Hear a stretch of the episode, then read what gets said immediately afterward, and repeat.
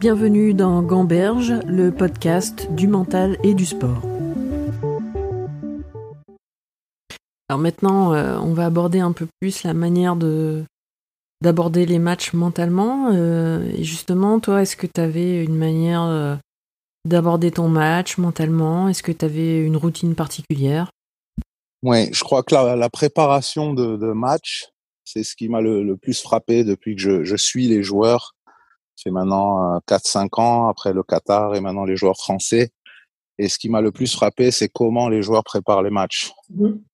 Moi, je suis effaré de voir on peut voir un joueur 20 euh, minutes avant le match discuter. Moi, personnellement, quand euh, j'avais un match, la journée entière était consacrée euh, vraiment au moment où j'allais rentrer sur le cours. Tout était minuté. Je savais exactement ce qui allait se passer et surtout éviter euh, toute euh, inattendue, toute chose qui ne pourrait pas, qui, qui ne devrait pas se passer.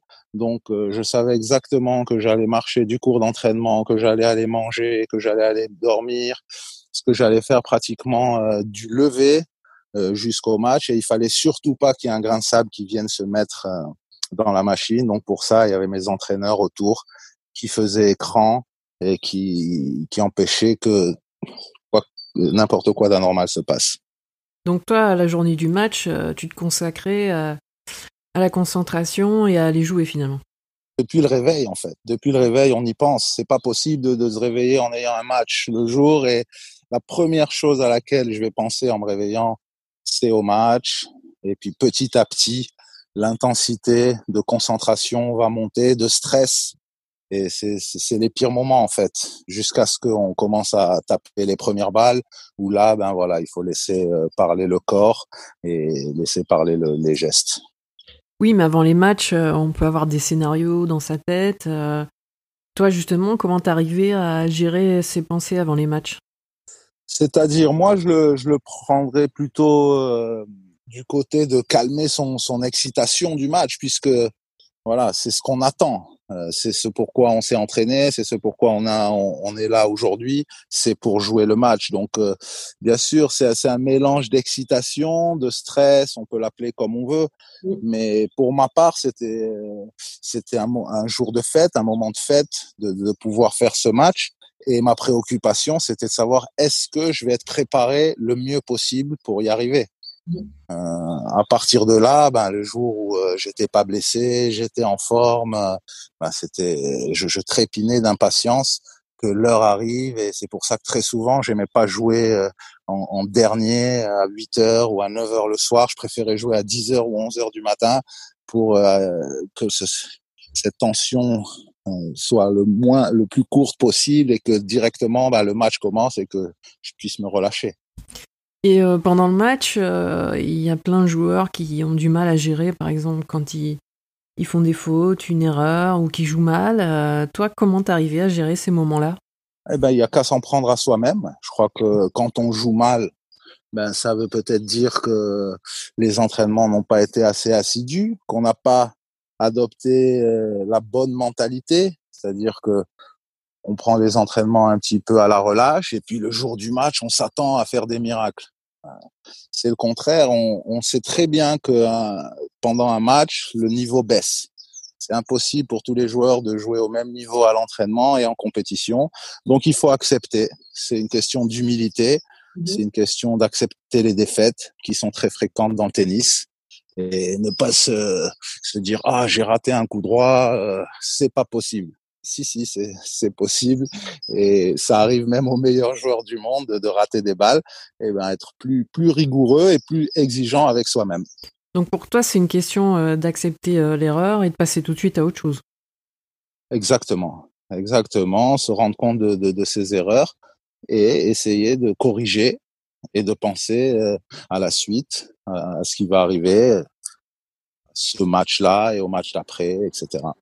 Alors il y a certains sportifs euh, parfois qui font l'expérience de ce qu'on appelle euh, le flow en psychologie, euh, c'est-à-dire un moment ou un match où, où tout va rentrer comme tu voulais, où, où tu te sens libéré. Est-ce que toi, tu as connu ce genre de match une fois ou plusieurs fois dans ta carrière? Oui, tout à fait. Il y, a, il, y a, il y a quelques moments quand même dans le tennis où, où tout se passe très bien, euh, malgré que c'est rare. Il y a souvent des hauts et des bas dans un match. Euh, c'est très rare de faire un match parfait ou dans ces cas-là, on n'éprouve pas une très grande satisfaction parce que ça voudrait dire que l'adversaire a été euh, n'était pas au niveau. Donc euh, les, les, les, plus beaux matchs, les plus beaux souvenirs, ça a été les matchs où euh, justement il y a eu, c'était en dents où je pensais pas que je pouvais gagner, puis finalement j'ai réussi à gagner, même en, en jouant pas très bien. Euh, ceux qui se sont passés euh, sur un tapis rouge où j'ai gagné 6-1, 6-2, où j'ai joué super bien, euh, c'est vrai que c'est moins plaisant, mais de temps en temps ça peut arriver. Alors si on parle de moment du match, moi, j'avais envie de savoir euh, ce qu'on pouvait ressentir euh, la première fois qu'on se retrouve euh, en huitième de finale à Roland Garros contre André Agassi. Voilà, comment ça se passe à ce moment-là, justement, dans la tête et dans les émotions? Alors là, la première fois, c'est horrible. la première fois, c'est horrible, et puis ensuite, c'est, ça devient fabuleux. C'est vrai que pour mes souvenirs, c'était très tendu. Alors là, pour parler de niveau de jeu, là, c'est impossible de, de, de, jouer euh, son niveau de jeu. Vraiment, tout change. Euh, jouer devant autant de, de spectateurs, euh, ça m'était jamais arrivé. Donc euh, voilà, il a fallu euh, adopter la situation. Euh, et puis ensuite, comme je viens de le dire, c'est fabuleux. J'ai eu l'occasion de jouer à Wimbledon aussi, sur le central deux fois. Euh, à l'US Open, à l'Open d'Australie aussi. Et donc là, on en redemande. Et puis ensuite, ça, ça devient un petit peu terne quand on se retrouve euh, dans un tournoi avec 200 euh, personnes dans les tribunes.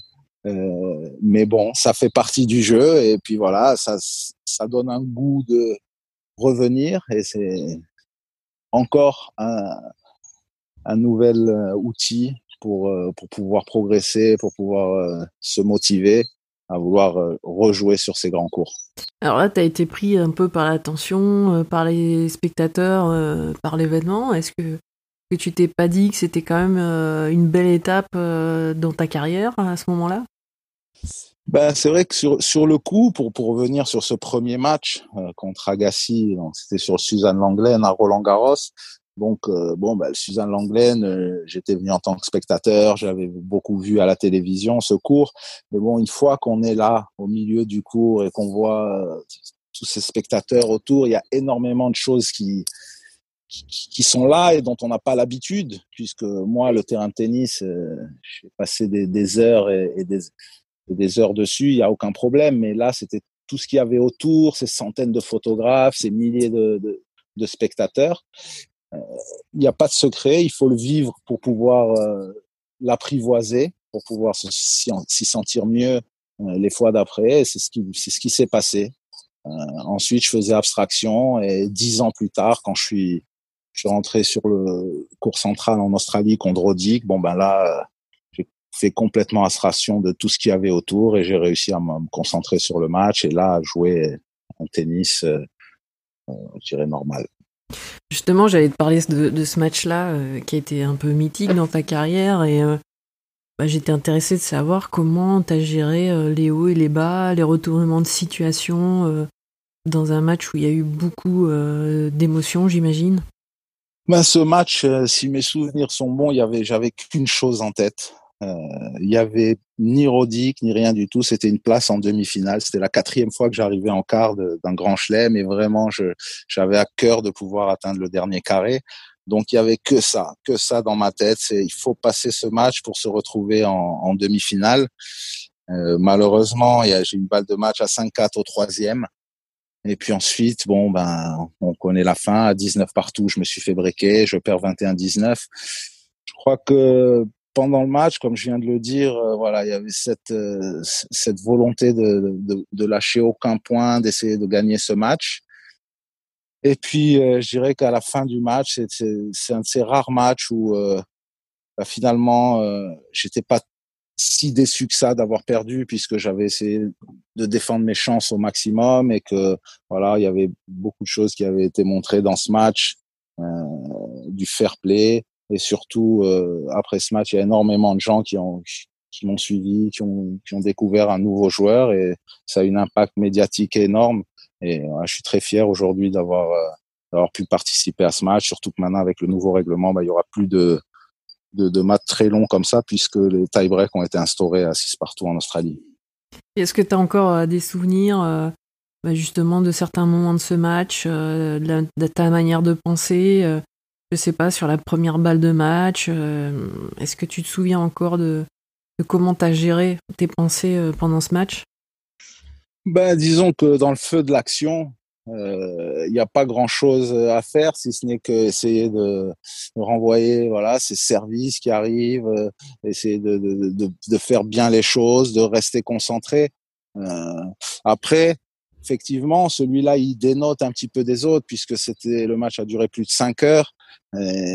mais j'ai souvent vécu ce genre de situation dans d'autres matchs, sur des petits cours, à l'abri des regards.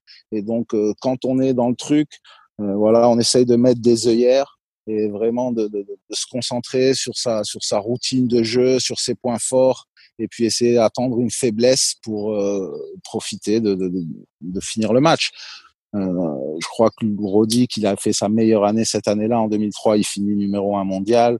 Euh, C'était un bon joueur et comme je viens de le dire, voilà, c'est il faut pas il faut pas non plus toujours euh, se sentir, une fois que la défaite est, là, se sentir abaissé.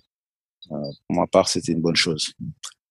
Et maintenant, des années plus tard, est-ce que tu penses que ça aurait changé quelque chose de, de le gagner, ce match, dans ta carrière?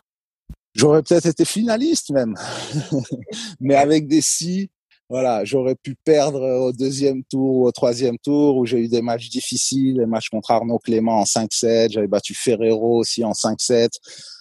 Donc euh, voilà, euh, bien sûr, euh, j'aurais, je, pourrais aujourd'hui euh, m'inventer une vie en me disant j'aurais pu faire finale euh, à l'Open d'Australie, mais bon, avoir joué ce, ce, quart de finale, voilà, ça me suffit. Je, je suis content de, de, de cette performance.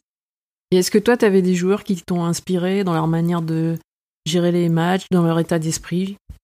Ben, je crois que moi, ça a été Ivan Lendl, celui qui m'a le, plus inspiré. Bien sûr, il y a eu Yannick Noah en 83 quand il a gagné à Roland Garros.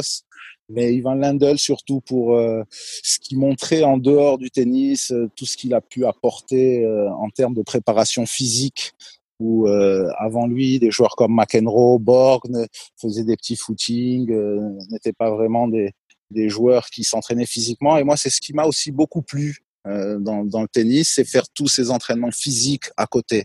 Mhm. Donc, euh, il faisait du vélo, il faisait de la, la, corde à sauter, il faisait beaucoup de musculation. Donc, euh, voilà, mon modèle quand j'avais 14 ans, c'était Ivan Lendl. Et pour finir, est-ce que tu aurais un, un conseil à, à donner un jeune joueur euh, qui a du mal à gérer ses matchs mentalement? C'est une voie difficile. Euh, ce que je pourrais conseiller aux, jeunes qui veulent devenir joueurs professionnels, c'est que c'est pas facile. Il faut voir les deux côtés de la médaille, ne pas simplement euh, voir que les joueurs gagnent beaucoup d'argent et sont connus, etc. Euh, mais en même temps, euh, c'est une opportunité magnifique. Je crois que pour ceux qui aiment le sport, en tout cas, de pouvoir gagner leur vie en faisant du sport. Et c'est surtout de pas lésiner sur les efforts. Quoi. C'est ça un petit peu mon, mon conseil. C'est de le faire par amour pour le sport, parce qu'on aime ça, et ne, jamais l'oublier. Sinon, euh, il faut faire autre chose. Retrouvez-moi avec un nouvel invité dans un prochain épisode de Gamberge.